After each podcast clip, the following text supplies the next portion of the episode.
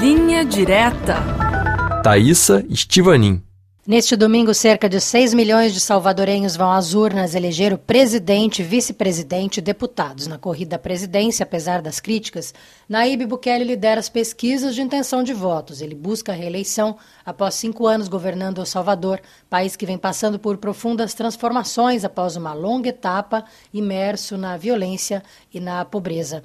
Este é o assunto do nosso Linha Direta de hoje. É sobre ele que nós conversamos com a nossa correspondente em Caracas, Eliana Jorge. Bom dia, Eliana. Bukele vem liderando as pesquisas, mas quem são os outros candidatos e como El Salvador se prepara para esta eleição? Olá! Na corrida à presidência estão Najib Bukele, o atual presidente, e mais cinco candidatos da oposição. Além do cargo presidencial, serão eleitos o vice-presidente e 60 deputados à Assembleia Legislativa. Os escolhidos governarão entre 2024 e 2029 um país de pouco mais de 7 milhões de habitantes. Uma pesquisa realizada em janeiro deste ano pelo consórcio Observa El Salvador aponta que Bukele conta com 70% das intenções de voto. Já o segundo candidato ficaria com 2,9% dos votos. Ao todo, 1.595 centros de votação foram habilitados em todo El Salvador. De acordo com o Código Eleitoral, na véspera, no dia da eleição e no dia seguinte, fica proibido o consumo e a distribuição de bebidas alcoólicas em todo o país. Apesar das críticas, Naíbe Bukele lidera com ampla margem as pesquisas de intenção de votos. Quais são os resultados do primeiro governo dele, que começou em 2019? Olha, o maior feito de Bukele, que se auto-intitulou o ditador mais cool do mundo, foi a gritante redução de, no número de homicídios no país. Por anos, a violência assolou El Salvador. De acordo com dados da gestão de Bukele, 2023 foi o ano mais seguro da história do país. E para alcançar esses números, Bukele, um publicitário de 42 anos, autorizou a prisão de mais de 75 mil pessoas por supostas conexões com gangues criminosas. Najib Bukele mandou construir uma mega prisão.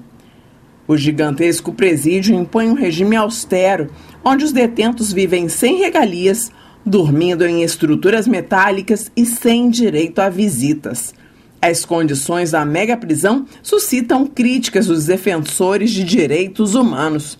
No entanto, os salvadorenhos parecem estar favoráveis às medidas impostas pelo presidente, manifestando essa aprovação nas pesquisas de intenção de voto. As rígidas determinações de Naíbe Bukele quanto à segurança pública também significaram mudanças em outros setores de El Salvador, Eliana. Olha, os setores econômico e social salvadorenhos ainda se recuperam das cicatrizes deixadas pela guerra civil que durou 13 anos. Uma das respostas positivas à situação de El Salvador recai sobre a economia do país, que vem dando sinais de recuperação. A CEPAL prevê que o crescimento econômico de El Salvador seja de 2% para este ano, mas ainda há muito a ser feito no país.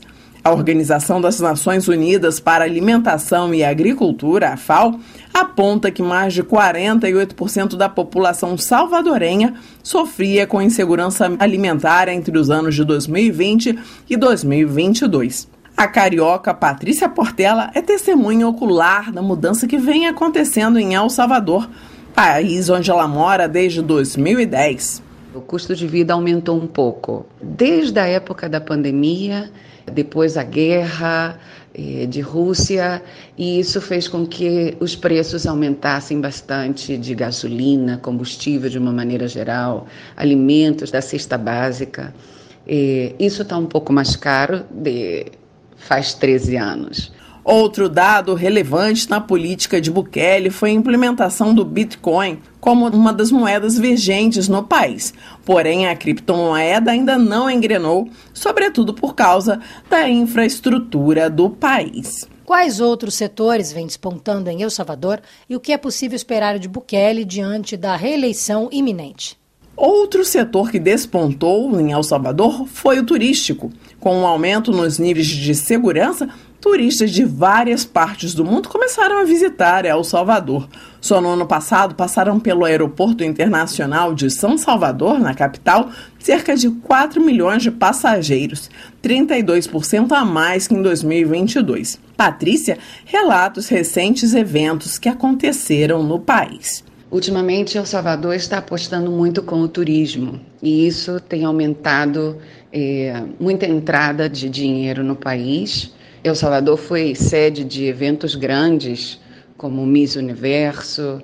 Agora teve um jogo importante de futebol, é, onde veio o Messi jogar aqui. Então, tudo isso movimenta bastante a economia do país. Falta um pouco que fomentem mais a parte de agricultura, de gados, Quanto às determinações de Najib Bukele, a população celebra poder transitar sem medo da violência. Porém, uma das medidas que vem sendo criticadas entrará em vigor em maio deste ano, quando o número de municípios passará de 262 para apenas 44. De acordo com o governo, a medida permitirá uma economia de 250 milhões de dólares ao ano.